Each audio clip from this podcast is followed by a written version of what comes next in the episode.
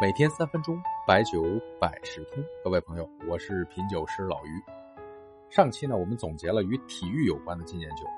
有的网友呢，觉得这种纵向的整理很有意思，也便于记忆，建议呢多写几期。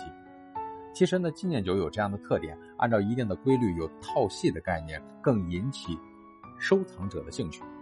毕竟现在茅台纪念酒已经非常多了，所以说呢，本期呢，我们整理一下与香港有关的纪念酒。香港长期的国际地位呢，是成为大陆开放的窗口。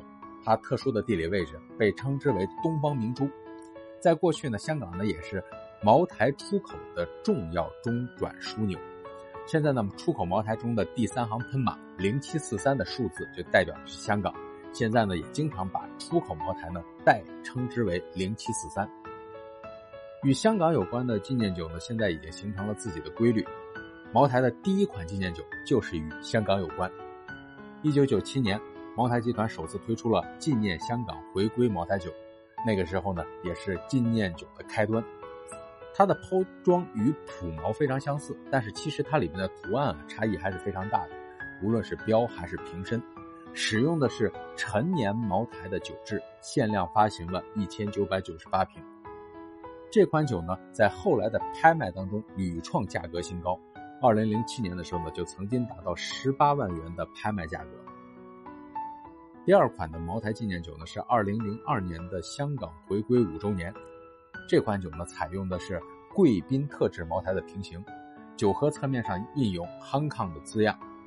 贵宾特制茅台呢是金色的，有金色的飞龙和金桂月的标志，一直是收藏者的宠儿。第三款呢是香港回归十周年的茅台纪念酒。这款酒的包装非常的厚重，外盒呢就像一个帝王的玉玺一样，寓意着中国对香港拥有主权。瓶底上印的是香港回归十周年纪念，中间呢有一朵盛放的白色紫荆花啊，这也是香港的区花。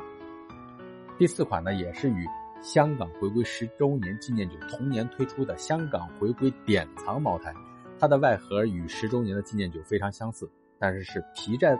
皮质的外盒，内部呢是一个蓝色的陶瓶，看着呢就像一个艺术品一样，是小批量勾兑的酒质。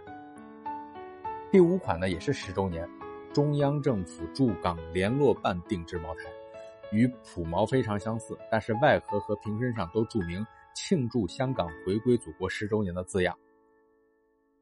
中国人的习惯是每隔五年一庆典。在二零一二年香港回归十五周年，茅台酒厂推出了第六款香港回归十五周年纪念酒，使用的是类似专卖店茅台的那种陶瓷瓶，酒瓶的正标和外包装注明“庆祝香港回归祖国十五周年”。第七款酒和第五款酒也比较类似，是中央政府联络办推出的“庆祝香港回归祖国十五周年”，中央政府驻港联络办定制的茅台酒。第八款纪念酒呢是香港回归二十周年纪念酒，这款酒呢比较少见，酒的外包装盒以及瓶身都是金色的，上方的图案是庆祝的礼花，下方呢把香港的维多利亚港作为地标的元素进行了设计融入。一会儿呢大家可以看这个图片。第九款酒呢也是第二十周年的时候，把鸡年生肖茅台做了包装，注明庆祝香港回归祖国二十周年。这款酒的包装和纪念茅台基本是一样的，但是规格呢是三七五的，使用的是飞天标，不是普通的五星标。第十款酒呢和第七款和第五款都是类似的，都是中央政府驻港联络办定制的，在这儿就不赘述了。那么还有一些与香港有关的神秘的酒，我们下期跟大家分享一下。最后呢，用香港词曲作家黄沾的诗句做个结尾。天下风云出我辈，一入江湖岁月催。黄土霸业谈笑中，不胜人生一场醉。